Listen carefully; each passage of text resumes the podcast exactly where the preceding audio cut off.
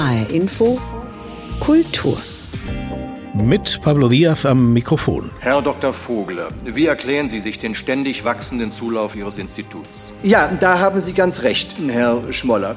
Ich habe das Vogler-Institut, das Institut für modernes Jodeln, persönlich ins Leben gerufen. Das Jodeln, also das Diplom-Jodeln, das Jodeln mit Jodeldiplom, also mit Jodelabschluss, mit Jodeldiplomabschluss, unterscheidet sich vom Jodeln ohne Diplom. Äh, ohne Jodeldiplom. Das äh, Diplom-Jodeln ist also nicht zu vergleichen mit dem Normal-Jodeln ohne Diplom, also ohne Jodelabschluss, Jodeldiplomabschluss. Unverkennbar der Humor von Vico von Bülow alias Loriot. Aus Anlass seines 100. Geburtstages widmet ihm das Karikaturmuseum in Frankfurt eine umfangreiche Ausstellung mit Bildern und Werken aus seiner Anfangszeit als Zeichner. Über 700 Exponate haben die Kuratoren zusammengetragen.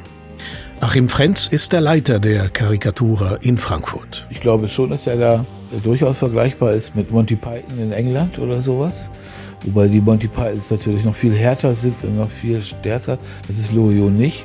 Aber ich glaube, diese, diese Art, die, die der Loriot sozusagen in die deutsche Gesellschaft gepflanzt hat, ist ja sehr sympathisch auch. Man, er wird ja auch sympathisch wahrgenommen. Wir sprechen mit Achim Frenz in dieser Sendung auch über die Loriot-Ausstellung. Sie ist die letzte, die er noch als Leiter der Karikatura verantwortet. Außerdem stellen wir Ihnen den Roman des Kabarettisten und Musikers Tilman Birr vor. Wie sind Sie hier reingekommen, heißt er. HR Info Kultur. Der Roman von Tilman Birr spielt in Berlin. Durch Zufall freundet sich der Protagonist des Romans mit dem fast 80-jährigen Vico von Bülow an. Er scheint der Einzige zu sein, der sich in diesem Roman überhaupt nicht wichtig nimmt. Ich habe mit Tilman Birr vor der Sendung gesprochen.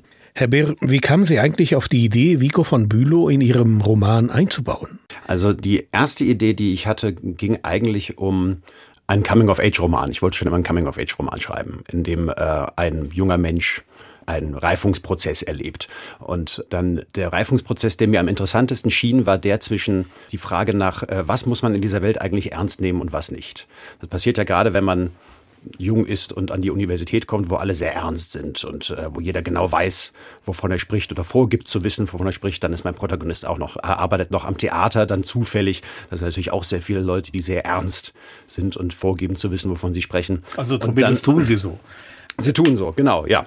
Und dem wollte ich natürlich irgendwas entgegensetzen. Und was ich als, als radikalstes und äh, auch sympathischstes Element ihm entgegensetzen konnte, diesem, diesem Gedanken entgegensetzen konnte, war eben Loriot, weil ich glaube, dass er nicht nur in seiner Komik, sondern auch in seiner Lebenseinstellung, die hinter seiner Komik steckt, äh, argumentiert immer sehr für, ähm, ich will nicht sagen Unernsthaftigkeit, aber für den Humor als Lebenseinstellung. Ne? Also für eine Einstellung, die es einem erlaubt, mit einer heiteren Gelassenheit auf die Unwägbarkeiten des Lebens und der Welt zu blicken. Mhm. Haben Sie ihn denn je zu Gesicht bekommen? Ich habe ihn, ich hab ihn nie getroffen, aber ich habe natürlich für das äh, Buch alles Mögliche gelesen, was es gibt. Sein früherer Assistent Stefan Luxi hat ein Porträt über ihn geschrieben. Dann habe ich ähm, Interviews mit äh, Leuten gesehen, die mit ihm gearbeitet haben. Und alle haben das Gleiche erzählt. Er wäre ein unglaublich zugewandter, heiterer, vollkommen uncholerischer Mensch gewesen. Noch nie hat einer gesagt, er hätte gesehen, wie er sich über etwas aufgeregt hätte oder sowas.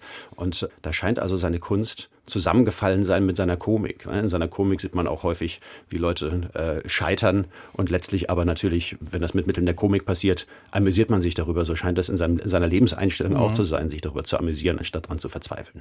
Sie zeichnen ja ein Vico von Bülow mit seinem sehr trockenen Humor meines Erachtens sehr gut nach. Was gefällt Ihnen an diesem Humor, an dieser Art von Humor? Ähm, äh, zum einen sehr trocken, es ist sehr richtig. Es ist, äh, dass es ein sehr trockener Humor ist, gefällt mir sehr gut. Ähm, ich bin schon immer mehr interessiert gewesen an Menschen als zum Beispiel an tagespolitischen Ereignissen. Und die Art und Weise, wie er Menschen darstellt und vor allem ihr Scheitern, die ist zeitlos. Das wird immer bleiben. Also die Kommunikation zwischen Leuten, die vollkommen in ihrem Tunnel gefangen sind und gar nicht hören, was jemand sie fragt und äh, vollkommen quer antworten, weil sie nur an das denken, wovon sie glauben, dass sie dafür jetzt gerade zuständig sind. Das ist zeitlos und das äh, bewundere ich an seinem Humor sehr. Und ich merke das auch daran, dass natürlich, es gibt ja sehr viele Loriot-Fans, die sich mit äh, Zitaten von ihm unterhalten können. Und in meinem Freundeskreis habe ich sowohl Leute in ihren Zwanzigern, die das können, wie auch Leute in ihren Siebzigern. Aber Ihr Protagonist fragt sich, was soll an Loriot komisch sein? Die Frage stelle ich Ihnen auch. Naja, er fragt sich das selber ja eigentlich nicht, sondern äh, in der Szene, auf die Sie äh, anspielen, da äh, gibt er vor, ihn zu kritisieren. Sie gehen zusammen ja, ja. zu einer zu einer Podiumsdiskussion und da äh, sagt Herr von Bülow, sagen Sie doch mal, dass Sie Loriot nicht komisch finden. Die Podiumsdiskussion geht eben um Deutsche und Humor und Loriot. Was ich daran komisch finde, ist zum einen es sind alles, hart ausgedrückt, sind alles Idioten. Ja? Es gibt keine Rolle, wo man sagen kann, er ist im Recht oder sie ist im Recht oder er ist im Unrecht oder sowas. Es kommen immer Leute aufeinander, die aus ihrer eigenen Perspektive sich vollkommen normal verhalten, aber weil wir es sozusagen von außen betrachten, sehen wir, wie lächerlich sie sich eigentlich alle verhalten. Und das macht mir einen unglaublich großen Spaß. Das finde ich unglaublich komisch, den Leuten beim, beim Scheitern zuzugucken.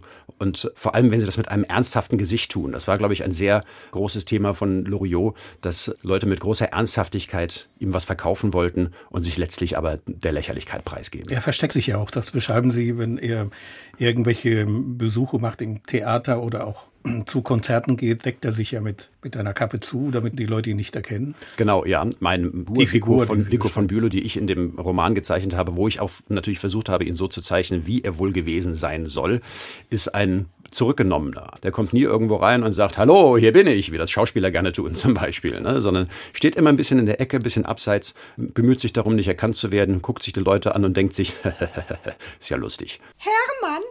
Ja? Was machst du da? Nichts. Nichts? Wieso nichts? Ich mache nichts. Gar nichts? Nein. Überhaupt nichts? Nein, ich sitze hier. Du sitzt da? Ja. Aber irgendwas machst du doch. Nein. Denkst du irgendwas? Nichts Besonderes. Es könnte ja nicht schaden, wenn du mal etwas spazieren gingest. Nein, nein. Ich bringe dir deinen Mantel. Nein, danke. Aber es ist zu kalt ohne Mantel. Ich gehe ja nicht spazieren. Aber eben wolltest du doch noch. Nein, du wolltest, dass ich spazieren gehe. Ich? Mir ist es doch völlig egal, ob du spazieren gehst. Gut, ich meine nur, es könnte dir nicht schaden, wenn du mal spazieren gehen würdest. Nein, schaden könnte es nicht. Also was willst du denn nun? Ich möchte hier sitzen. Du kannst ein Jahr wahnsinnig machen. Ach. Erst willst du spazieren gehen, dann wieder nicht. Dann soll ich deinen Mantel holen, dann wieder nicht. Was denn nun? Ich möchte hier sitzen. Und jetzt möchtest du plötzlich da sitzen? Gar nicht plötzlich. Ich wollte immer nur hier sitzen. Sitzen? Ich möchte hier sitzen und mich entspannen. Wenn du dich wirklich entspannen wolltest, würdest du nicht dauernd auf mich einreden. Ich sag ja nichts mehr. Ein Auszug aus dem Sketch Ich will hier nur sitzen von Loriot. Später davon mehr. Wir haben bis jetzt viel mit Tilman Birr über die Figur von Vico von Bülow in seinem Roman gesprochen. Wie sind Sie hier reingekommen, heißt dieser Roman. Der eigentliche Protagonist ist aber ein Student aus der Provinz, der die Stadt Berlin und die Menschen darin sehr skurril findet. Alle tun wichtig, alle sind sehr beschäftigt. Dennoch zeichnet Tilman Birr ein fast liebesvolles Berlin-Bild. Ist der Roman also so etwas wie eine Hommage an die deutsche Hauptstadt? Ähm, Hommage will ich nicht sagen, weil das würde so nach sehr starker Verehrung klingen. Aber es, es, hat natürlich einen Grund, dass die Geschichte da spielt. Wenn man aus der Provinz in eine deutsche Großstadt kommt, dann kann es eigentlich nur Berlin geben, wenn man den Kontrast scharf machen will. Also es passieren ja Sachen, die diesen äh, westfälischen Protagonisten vollkommen erstaunen und umhauen. Und dann ist natürlich Berlin das Paradebeispiel für sowas, ne, von einer Großstadt erschlagen zu sein. Es sind natürlich auch Sachen, die ich selber, als ich mit 20 Jahren im Jahr 2000 nach Berlin kam, auch seltsam fand und die mir selber auch aufgefallen sind. Nicht unbedingt, weil ich sie verehrt habe oder sowas, sondern weil ich manchmal gedacht habe, das meint ihr ernst? Das zum Beispiel? Ist, zum Beispiel einen ausgeprägten Patriotismus, was einen Bezirk angeht. Ja, das äh, war damals, im, im Teilen ist es immer noch so, eine Lebenseinstellung, zu sagen, in welchem Bezirk man wohnt. Ne? Die Leute im Prenzlauer Berg sind ganz anders drauf als die Leute in Neukölln oder äh, nee, in Westen, da war ich sowieso noch nie oder äh, ach, ich werde doch wohl nicht in Osten gehen oder sowas. Das ist mir aus keiner anderen Stadt bekannt. Ein ausgeprägter Patriotismus auch von der eigenen, nicht nur von dem Bezirk, sondern von der eigenen Stadt, sobald Leute von auswärts kommen. Das äh, ist natürlich in einer Stadt, die lange eingemauert war oder ausgemauert, je nachdem von welcher Seite man es betrachtet, war man es natürlich nicht gewöhnt, dass auf einmal Menschen von woanders herkommen, um dort zu wohnen. Das hat mich sehr erstaunt tatsächlich. Und äh, eine ähm, ja wahrscheinlich Mentalitätssache ist eben auch, dass viele Leute sich für ausgesprochen wichtig halten. Ich hatte das mal, ein Kollege hatte das mal formuliert, der äh, nach einem halben Jahr Aufenthalt in Neuseeland nach Berlin zurückkam und sagte, er wäre total erschlagen von der Stadt, in der er aufgewachsen ist, weil jeder seine eigene Wichtigkeit vor sich herträgt, was er jetzt ein halbes Jahr, wo er woanders war, überhaupt nicht erlebt hat. Und das kann ich sehr gut nachvollziehen. Mhm. Ja. In Ihrem Roman beschreiben Sie die Menschen und die Situation so, als würde man selber beobachten. Das ist ja auch, glaube ich, Sinn und Zweck, weswegen Sie das machen. Aber wie Sie so das beschreiben, hat man das Gefühl, ist die Stadt tatsächlich so oder haben Sie übertrieben? Natürlich, die, die Wahrnehmung ist natürlich die des Protagonisten. Und für ihn sind die Eindrücke natürlich stärker als für jemanden, der da, da schon länger ist. Ich habe so im Nachhinein nicht den Eindruck, dass ich irgendwo etwas äh, übertrieben hätte, wo man sagen könnte, das gibt's ja überhaupt nicht oder so. Es sind natürlich äh, Sachen, die konzentriert zusammenkommen, die es einzeln alle so geben könnte, aber die, wenn man sie natürlich zusammen formuliert und äh, zusammenstellt, äh, dann denkt, vielleicht könnte dieses Bild etwas übertrieben sein. Ich selber glaube eigentlich, alles, was ich beschreibe, könnte so passiert sein oder ist so passiert. Aber wenn die Menschen tatsächlich so nach diesem Muster leben, muss das furchtbar anstrengend sein, in ja, Berlin natürlich. zu leben. Ja, ja, das ist, es ist sicherlich furchtbar anstrengend, in Berlin zu leben. Ist natürlich auch, äh, darf man auch nicht vergessen, die Zeit, in der das Buch spielt, ist 2003. Das heißt, da waren ein paar Sachen noch ein bisschen anders. Zum Beispiel so, wie ich das Theater beschreibe. Ich habe einige Freunde, die im, im Theaterbetrieb sind, die sagen mir, heute ist das nicht mehr so. Aber dieses, dieser klassische, cholerische Theaterregisseur, der sich selbst für ein Genie hält und alle Leute zusammenbrüllt, das war ja sehr lange präsent. Und solche Leute muss es ja wohl auch tatsächlich gegeben haben. Mittlerweile wäre es wohl ein bisschen anders. Sie haben sich ein paar Sachen verändert. Und auch das, was das Partyleben und äh, das Leben eines Studenten wenn er auf Partys geht und sich für äh, Musik oder Drogen interessiert, was das angeht, da bin ich sogar, glaube ich, noch unter dem geblieben, was eigentlich möglich ist. Also da geht es, glaube ich, noch viel weiter nach unten als da, als das, was ich beschrieben habe.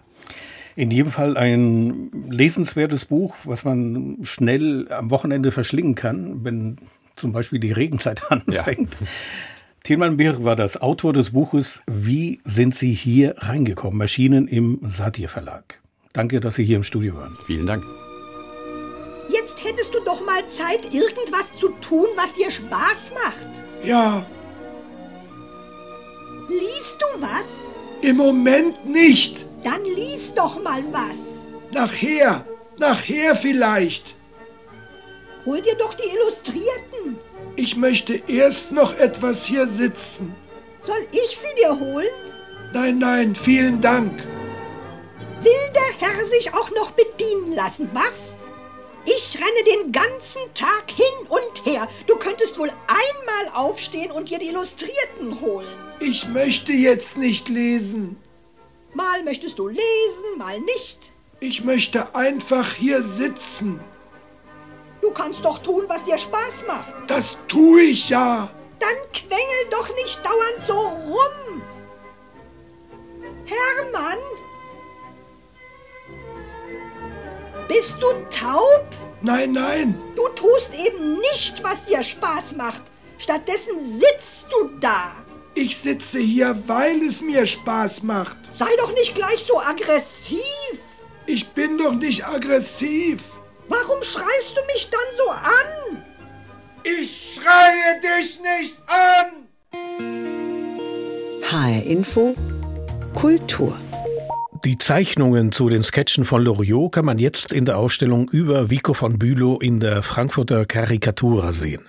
Die umfangreiche Ausstellung mit über 700 Exponaten macht deutlich, wie akribisch Loriot gearbeitet und jede Szene und jede Sequenz seiner Sketche geplant und arrangiert hat. Juliane Ort hat sich die Ausstellung schon angeschaut. Musik! Eins, zwei, drei, vier.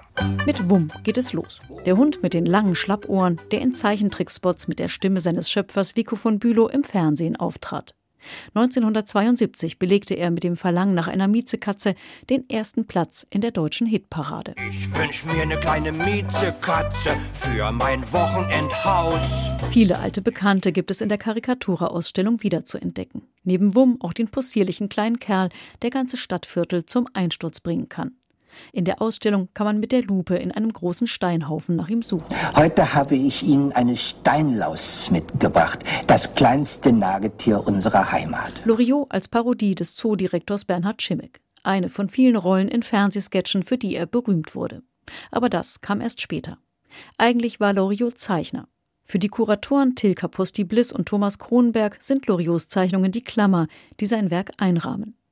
Und sie wollen auch einen Loriot zeigen, der vielen noch nicht bekannt ist. Zum Beispiel mit seinen frühen Werbegrafiken. Wir haben aber auch Zeichnungen aus seiner Kindheit. Wir haben Zeichnungen, die er angefertigt hat, als er Soldat im Krieg war. Wir wollen wirklich den ganzen Loriot zeigen. Ich glaube, das ist auch die erste Ausstellung, die wir machen hier, äh, wo man wirklich von der Wiege bis zur Bahre alles sieht, was er so gemacht hat. Unter den Zeichnungen ist auch der Priol, der Wappenvogel der von Bülows. Auf Französisch Loriot der Künstlername, unter dem Vico von Bülow ab Anfang der 50er Jahre als Cartoonist gearbeitet hat. In den frühen Werken sind schon die ersten Züge der Knollennasen zu entdecken, die Loriots Figuren unverwechselbar machen. Außerdem zu sehen sind Loriots Zeichnungen für die Oper. Diese ganzen Kostü Kostüme, die er gezeichnet hat, auch die Bühnenbilderentwürfe, das ist ja alles Loriot. Auch bis hin zu den, zu den Bauten, also die hat er natürlich mit dem Modellbauer zusammen gemacht. Also man sieht ja wirklich auch den Loriot eben in dieser Form einmal. Loriot, der Mann mit den vielen Talenten, der nicht nur sein eigenes Haus entworfen hat, sondern auch ein ganzes Atomkraftwerk, wenn auch nur als Modell. In der Ausstellung original nachgebaut, genau wie bei den Hoppenstedts im Weihnachtssketch. Loriots größtes Talent war wahrscheinlich, die Schwächen und Skurrilitäten von Menschen herauszuarbeiten und auf humorvolle Weise auf die Schippe zu nehmen ohne zu verletzen. Ich lasse das Wasser heraus, wenn Sie die Ente hereinlassen. Ich nehme meine Ente herein. Wo ist der Stöpsel? Sie sitzen drauf. Das ist, glaube ich, der bekannteste Zeichentrickfilm von ihm. Und da zeigen wir wirklich noch einen kleinen Schatz, denn da haben wir das handschriftliche Manuskript zu diesem Sketch, wo man auch noch genau sehen kann, wie hat er gearbeitet dass es zum Beispiel einige Stellen wieder gestrichen hat, weil der Streit schon viel zu früh kulminiert hat. Es wird deutlich, mit welcher Präzision der Künstler gearbeitet hat. So bestand er bei Filmdrehs auf Einzelaufnahmen, um jede Szene bis ins Detail ausarbeiten zu können. In dieser Präzision liegt sein Erfolg, sagt Kurator Till Kapusti Bliss. Das Geheimnis ist ja, glaube ich, dass die auch heute noch funktionieren, weil die nicht zu lang und nicht zu kurz sind. Und alles ist wirklich auf dem Punkt. Für die Kuratoren ist klar, Loriot wirkt bis heute. Sie zeigen viele unvergessliche Szenen, vom zu hart gekochten Ei über die Nudel bis zum Erzherzog Johann Jodler, der einen durch die ganze Ausstellung begleitet. Die Ausstellung über Vico von Bülow heißt Ach was, Loriot zum Hundertsten und läuft bis Februar kommenden Jahres in der Karikatura Frankfurt. Hollerie, du Dödel, du. Die Dudeldö. Du Dödel, die. Das wäre dann auch geklärt. Die Karikatur wird zurzeit geleitet von Achim Frenz. Die Loriot-Ausstellung ist die letzte, die er verantwortet. 24 Jahre lang war Achim Frenz in Frankfurt aktiv.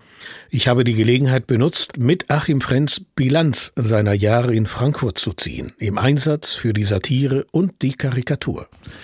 Also es gibt zwei Punkte dabei zu sagen. Es gibt einmal diese, sagen wir mal, 24 Jahre, die ich in Frankfurt war, also länger als vorher in Kassel, weil da habe ich Kunst studiert.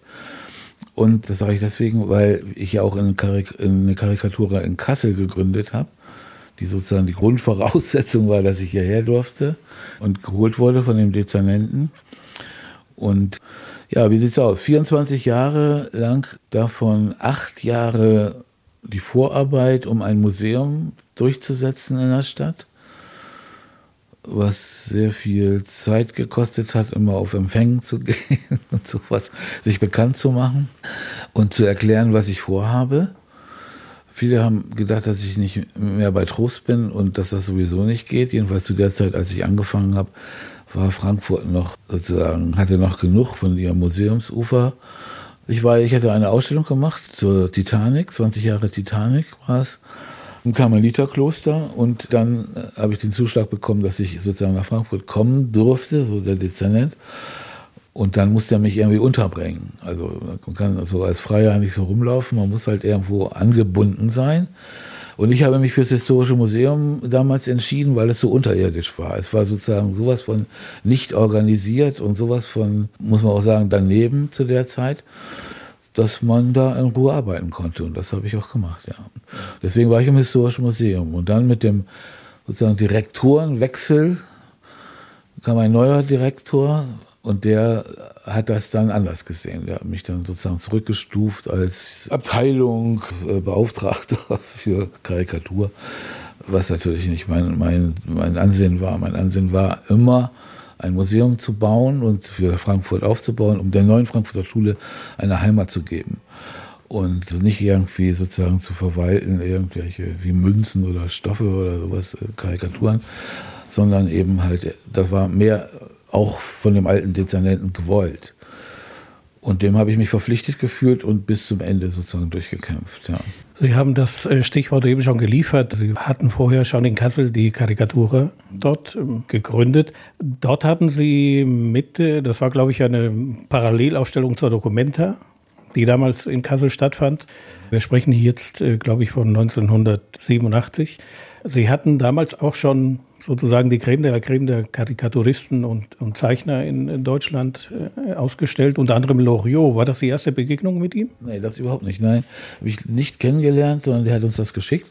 Wir haben eine Ausstellung gemacht zur Documenta 87. Und dann haben wir gesagt, weil wir kannten schon F.K. Wächter, Robert Gernhardt und F.E. Bernstein und Hans Traxler und so weiter, waren schon, also da waren wir, sind wir schon hingepilgert als Studenten und haben gesagt, ach, dann können wir doch so eine kleine Ausstellung machen, dann mieten wir so einen kleinen Laden und dann, wie heißt du?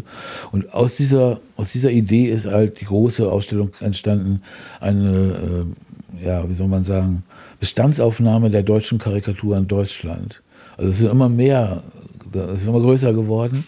Und dann haben wir eine große Ausstellung gemacht und parallel zur Documenta, um der Documenta mal zu zeigen, wie Kunst zu sein hat. Und das war dann eine sehr erfolgreiche Ausstellung. Und das ist der Begründungspunkt für Karikatura.